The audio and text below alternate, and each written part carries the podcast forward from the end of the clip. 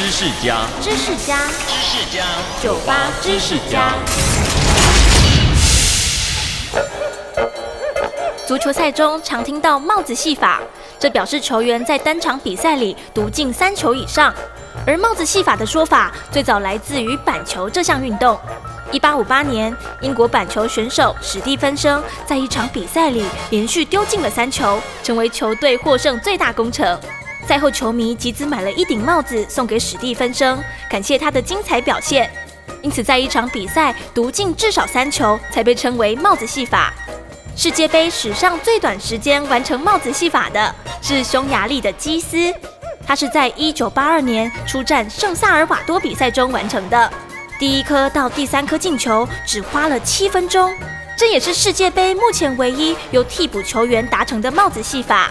至于最年轻上演帽子戏法的球员，则是球王比利，他在一九五八年准决赛面对瑞典时达成，当时比利只有十七岁。